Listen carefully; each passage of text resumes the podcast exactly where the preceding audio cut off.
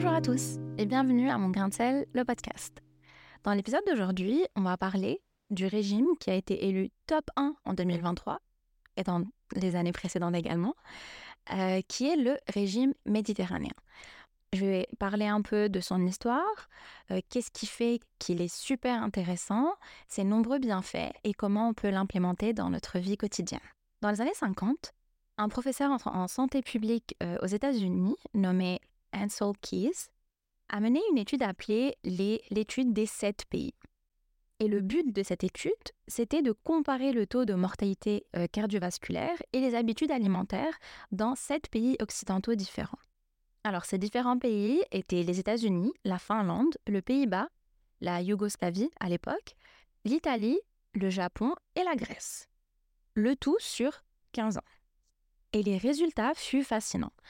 En fait, ça a montré que le taux de mortalité cardiovasculaire était extrêmement bas chez les Crétois par rapport aux Finlandais ou aux Américains. Et depuis, il s'est mis en tête pour comprendre pourquoi les Crétois vivaient mieux que le reste du monde. On parle quand même de chiffres assez marquants. C'est quand même 97% euh, de décès par maladie cardiovasculaire chez les Finlandais, 77% chez les Américains 46% chez les Italiens. Bon, ça reste des chiffres des années 50, ça a dû évoluer, mais les écarts restent pareils. C'est quand même représentatif en général euh, de la santé des euh, personnes en Crète ou des personnes autour du bassin euh, méditerranéen. Et donc par la suite, pour comprendre qu'est-ce qui était vraiment différent dans la diète des Crétois? des études s'en sont suivies pour analyser un peu plus leur, hygiène de vie en général. Donc déjà, concernant leur alimentation, on a constaté qu'ils avaient une, alimentation très traditionnelle, pas beaucoup d'aliments transformés, beaucoup de céréales, de fruits et légumes, beaucoup d'olives et de l'huile d'olive, et une faible consommation de produits animaux. Donc il y avait quand même des produits laitiers. C'était souvent plutôt des brebis et de, et de, chèvres, moins de vaches, et également beaucoup moins de consommation de viande. Et donc par la suite, Ansel Keys, en 1960, a décidé de poursuivre ses études sur les habitants de Calabre et de Cilento en Italie pour également voir si ces bienfaits du régime euh, crétois s'étendait également à tout le bassin méditerranéen. Et il a constaté la même chose, une meilleure qu'il y a un lien entre justement cette alimentation méditerranéenne et, euh, une diminution des maladies cardiovasculaires et des mortalités euh, causées par les maladies, par les maladies cardiovasculaires. Quelques années plus tard également, l'étude de Lyon a suivi 600 patients divisés en deux groupes. Les deux groupes ont le même euh, traitement médicamenteux, donc les deux souffraient de maladies cardiovasculaires, mais les deux vont suivre euh, une diète différente. Donc l'un va avoir un régime euh, normal et l'autre va suivre un régime crétois. Donc, comme je l'ai dit tout à l'heure, riche en fruits et légumes, en céréales, en huile d'olive, peu en produits animaux. Et après 27 mois d'études, le groupe expérimental a connu une baisse de 80% des événements cardiaques avec seulement 8 décès contre 20 dans le groupe témoin et euh, pas forcément une constatation de baisse euh, des événements cardiaques. Et donc toutes ces études et par la suite la publication de ces études vont euh, participer à la popularisation du régime méditerranéen et surtout et surtout de le qualifier comme le régime le plus sain et surtout qui a le meilleur impact sur la santé en général. Alors maintenant, je vais m'attarder un peu plus sur le concept parce que c'est vrai que c'est vrai qu'on sait à peu près ce qu'on mange sur le bassin méditerranéen. Je vous l'ai dit tout à l'heure, mais c'est vrai que c'est intéressant de savoir en détail qu'est-ce qui compose ce régime. Alors du coup, comme je l'ai cité, ça va être beaucoup de légumes, donc des crucifères, des légumes de saison surtout, beaucoup de fruits également, des fruits de saison, Les produits laitiers, donc comme je l'ai dit tout à l'heure, qui vont être beaucoup plus des produits de brebis, de chèvres et beaucoup moins de vaches, même si ils en consomment également. Beaucoup de légumineuses. Et en fait, les légumineuses, c'est vraiment la famille phare de ce régime parce que les légumineuses, et on n'en parle pas assez, je trouve, c'est quand même très riche en protéines. Et si on les associe entre elles, on va avoir des protéines complètes, donc qui vont être équivalentes à des protéines animales, mais également riches en fibres. Parce qu'on sait, on ne mange pas assez de fibres. Et donc, vraiment avoir une alimentation qui est composée majoritairement de légumineuses, c'est euh, primordial. Ensuite, des poissons gras, deux fois par semaine à peu près, donc du saumon, du maquereau, des sardines, mais également des graines oléagineuses, donc les amandes, les noix, les noix de macadamia, etc. Et les graines complètes, donc les, le quinoa, le faro, donc c'est vraiment des, graines qu'on a réappris, euh, qu'on a réintroduit un peu euh, dans notre alimentation euh, générale, qu'il y a très peu. Je trouve qu'il y a une tendance un peu plus vers le quinoa, le faro, tout ce qui est le riz complet ou le riz sauvage, etc. il y a une tendance que ces dernières années. Et donc, bien sûr, moins de viande. Euh, souvent, c'était, euh, si on regarde par rapport aux, recherches de base, c'était que deux fois par mois, parce que c'est vrai qu'ils préféraient, bon, on parle vraiment de, de fermiers, de villageois, mais ils préféraient euh, garder leurs animaux le plus longtemps possible pour qu'ils leur donnent et qu'ils, enfin, qu'ils profitent d'eux le plus possible. et donc, puis manger de la viande qu'occasionnellement. Et la star de ce régime, c'est l'olive et l'huile d'olive surtout. Vraiment, c'est ça qui a montré en fait le plus de corrélation entre la diminution de, cardio, entre la diminution justement de maladies cardiovasculaires et le lien avec ce régime. C'est vraiment l'huile d'olive.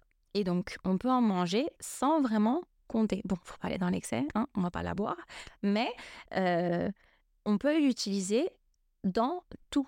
Donc cuisson, dans la salade, tout. Beaucoup d'avocats également, mais du pain. Donc, oh Dieu, un régime qui nous conseille de prendre du pain. Bon, voilà, c'est également tout n'est pas dans l'excès, mais de l'introduire, euh, du pain frais, de chez le boulanger, comme je l'ai dit également dans, dans l'ancien épisode, euh, de conserver le pain euh, au congélateur, puis après de le réchauffer. Comme ça, en plus de ça, on a moindre calories et plus de fibres. Mais c'est également une hygiène de vie. Donc il y a beaucoup de marche, un effort physique quand même euh, considérable. Il y a également beaucoup de repos. Donc oui, on va encourager les siestes.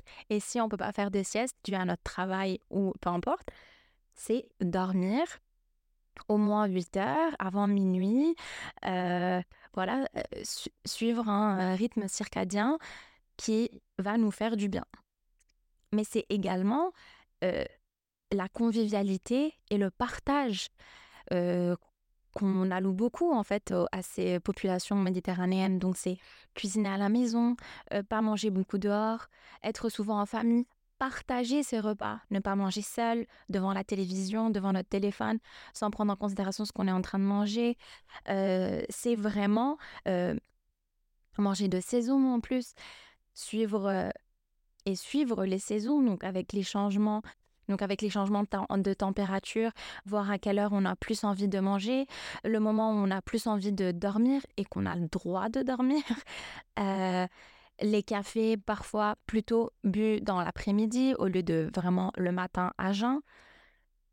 Et donc vraiment, c'était toute une habitude de vie, toute une hygiène de vie qu'il fallait euh, prendre en considération pour voir quels sont vraiment ces facteurs qui rentrent pour que cette population soit en meilleure santé que le reste du monde. Après, bien sûr, quand on dit euh, alimentation méditerranéenne, vous avez bien vu, je reste quand même assez euh, générale dans euh, les familles d'aliments, mais c'est vrai que le bassin méditerranéen est quand même vaste, donc chaque pays va s'approprier certaines choses, mais c'est souvent la même base. Donc oui, on le sait, le sud de la France va manger différemment peut-être que le Maroc, que la Grèce, le Liban ou la Corse, par exemple. Ça va être différent aussi sur les moyens de cuisson, sur les, les épices qui, va, qui, qui, vont être utilisées, mais plus ou moins tout va être, tout va donner le même rendu. Alors maintenant, concernant les études, sur ce régime. Ce qui est intéressant, c'est que c'est le régime et le seul régime dont il y a autant d'études et surtout sur de longues années et sur autant de personnes. C'est difficile dans le domaine de la, nutrition de faire des études euh, qui durent et c'est surtout avec un, grand échantillon parce que souvent les régimes euh, vont être assez intrusifs. Euh, on ne peut pas suivre en fait forcément les personnes et les suivre en fait et les croire sur parole s'ils respectent ou pas euh, le régime. C'est parfois prenant, que ce soit dans le temps, dans l'effort, dans l'énergie, dans l'argent, de demander aux gens de changer leurs habitudes alimentaires. Mais c'est également difficile en fait de, de noter les changements et d'avoir des gens en fait qui veulent aussi y participer parce que beaucoup vont être très encouragés sur le début et pas forcément en fait suivre à la longue. Et donc la particularité de ce régime, c'est que c'est le régime avec le plus de personnes, avec le plus de participants et le plus d'études sur le long terme en termes de nutrition. Donc, quand je dis beaucoup, je dis qu'il y a des études sur 22 000 personnes, il y a des méta-analyses sur plus de 500 000 participants. C'est vraiment du jamais vu en termes de nutrition. Et en fait, l'une des raisons pour laquelle on a justement ce grand échantillon de personnes, c'est que le régime en tant que tel n'est pas difficile à appliquer. Les gens sont contents quand ils ne doivent pas se restreindre sur certaines choses. Quand on leur dit mangez autant d'avocats que vous voulez, mangez les graines autant que vous voulez, euh, mangez, euh, mettez de l'huile d'olive sur tout, vous avez le droit à quasiment tout, donc c'est quand même pas si restrictif que ça. Les gens ont plus tendance à vouloir s'y tenir et, et même l'adapter euh, dans leur vie quotidienne, même après l'étude. Ou limite même, ils en oublient qu'ils sont dans une étude et veulent appliquer ce changement pour la vie. Mais donc, qu'est-ce qu'en disent ces études? Quels sont les résultats de ces études?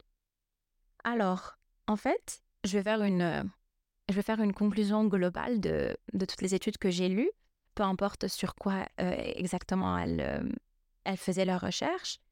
En fait, c'est le régime qui, en global, a le meilleur rendu sur la santé. Donc, que ce soit dans les préventions de cancer, dans l'amélioration de la santé cardiovasculaire. C'est comme ça, de toute façon, qu'on a, a découvert, donc dans l'amélioration euh, de la santé cardiovasculaire. Dans le management du poids, donc quand une personne euh, perd du poids, ça va être le régime à prendre pour, le, pour maintenir cette perte du poids sur le long terme. Parce qu'au final, euh, entre parenthèses, c'est quand même ce qui, se rapproche le plus de quand on dit on fait un rééquilibrage alimentaire et voilà comment avoir une, alimentation équilibrée. C'est littéralement ce que euh, on dit aux patients, ce que tout le monde sait dans tous les cas. Je sais que je sais que tout le monde a plus ou moins entendu ces recommandations de manger des fruits et légumes, de manger moins de viande, de manger plus de légumineuses, etc. De plus, il améliore également la santé neurologique. Donc en fait, on va, on va constater une... Euh, on va constater qu'il va aider à prévenir les maladies euh, neurodégénératives, donc comme l'Alzheimer, mais également comme les démences. Euh, en fait, il va réduire le risque de déclin cognitif lié à l'âge. Et concernant ceci, une des études que j'ai lues a étudié les liens justement, mais les effets en fait justement du régime méditerranéen, mais sur deux groupes où l'un l'a suivi de façon un peu plus stricte et l'autre moins stricte, sur quand même 7 ans, c'est quand même long, sur des, euh, des adultes d'âge mûr, donc 50 euh, ans et plus, et voir en fait à quel point les personnes euh, qui ont suivi le régime de façon beaucoup plus stricte avaient des capacités cognitives globales supérieures et une capacité à apprendre et à retenir beaucoup plus, alors que chez l'autre groupe, ça déclinait. On alloue également au régime méditerranéen une réduction de l'inflammation parce que justement très riche en, antioxydants, on en a parlé dans quelques épisodes déjà, mais qui en fait ils vont venir se battre contre le stress oxydatif et donc qui va causer de l'inflammation dans le corps.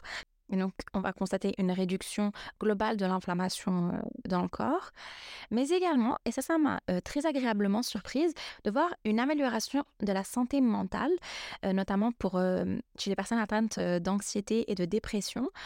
Et ce, notamment grâce aux poissons gras. Donc, on le sait que les oméga aident parfois dans parce qu'en fait, il s'est avéré que les oméga présents dans les poissons gras aider à combattre ou, aider les symptômes chez les personnes atteintes d'anxiété et de dépression. Alors maintenant, comment l'appliquer à notre vie quotidienne? Déjà, je vais parler quand même de, l'alimentation des Français, qui a les mêmes bases du régime méditerranéen.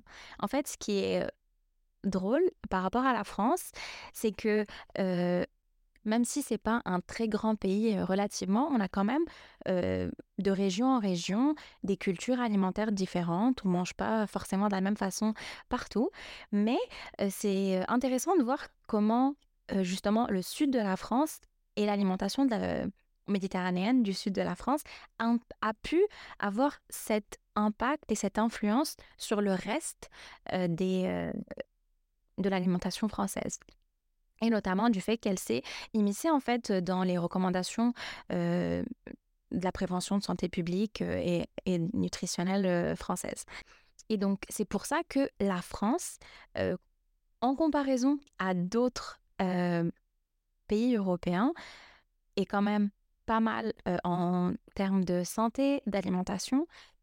C'est ce qu'on appelle en fait le paradoxe français. ce serait intéressant peut-être de faire un petit un petit épisode dessus parce qu'en fait justement tout le monde dit mais les Français ils mangent du fromage, du pain, ils boivent beaucoup de vin, etc.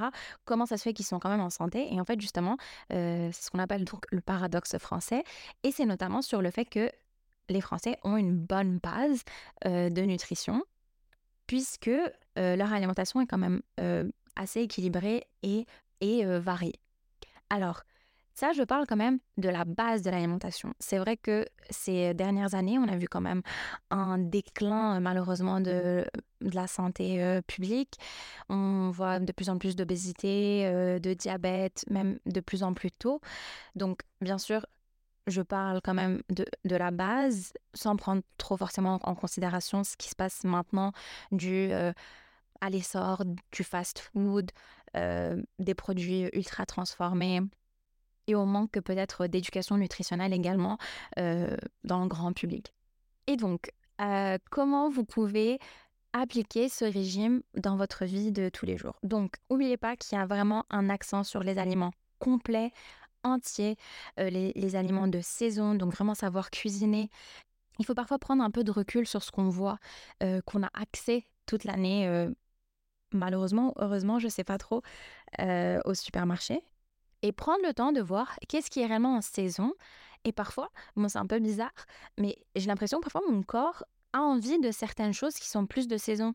Je sens comment je suis beaucoup plus tournée vers les agrumes quand c'est l'hiver. et bizarrement, pas du tout la, tomate, par exemple. J'ai vraiment pas du tout envie de manger ce qui me rappelle à l'été. Et je pense que c'est naturel. Si on arrive un peu à s'écouter, notre corps nous dira exactement ce dont il a besoin. Mais donc, euh, revenons à nos recommandations. Éviter les produits euh, ultra transformés et ne pas avoir peur de manger du gras, du bon gras. Donc, de l'huile d'olive, de l'avocat, euh, des graines oléagineuses. Parce que, parce que la, la, recommandation pour ce régime est de à peu près 40% des apports journaliers, soit des matières grasses. Et en fait, on est quand même dedans dans les... par rapport aux recommandations euh, en France qui sont entre 35 et 40 euh, en fait des, euh, des apports journaliers. Ensuite, donc diminuer notre apport de produits animaux, donc notamment les viandes et peut-être aussi les produits laitiers. On n'a pas besoin de manger de la viande tous les jours.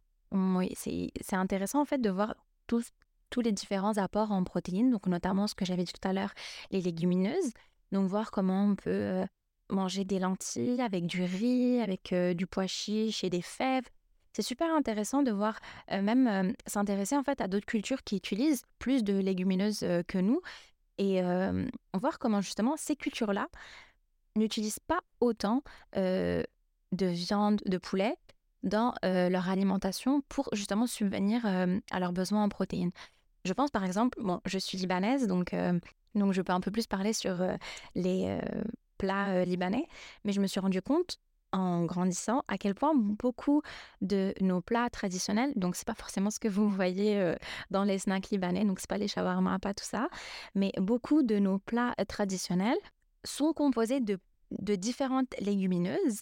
Donc par exemple, on a des, des plats qui c'est juste du, euh, du pois chiche et des fèves d'autres où c'est des, du riz et des lentilles. Enfin bref, il y a différentes compositions. Même les falafels, par exemple, beaucoup, dépendamment des, recettes, il y en a qui mélangent également pois chiches et fèves pour donner justement cette, cette pâte qui est riche en protéines complètes. Donc en fait, je reviens sur les protéines complètes. Parfois, les protéines végétales, étant donné qu'elles sont végétales, elles, elles ont parfois un manque d'acides aminés. Alors, les protéines, en fait, sont composées de différents acides aminés. Et chez les protéines végétales, il va y en avoir parfois qui sont pas toujours les mêmes, en fait, euh, dépendamment des, euh, du végétal, en fait. Et donc, c'est ce qu'on va appeler le facteur manquant.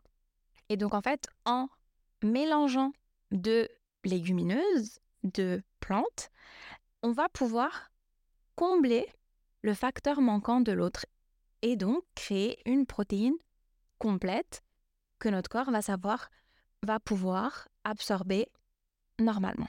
Et en dehors des euh, recommandations alimentaires que j'ai à euh, vous donner, ce régime-là est quand même très axé habitude de vie, hygiène de vie globale.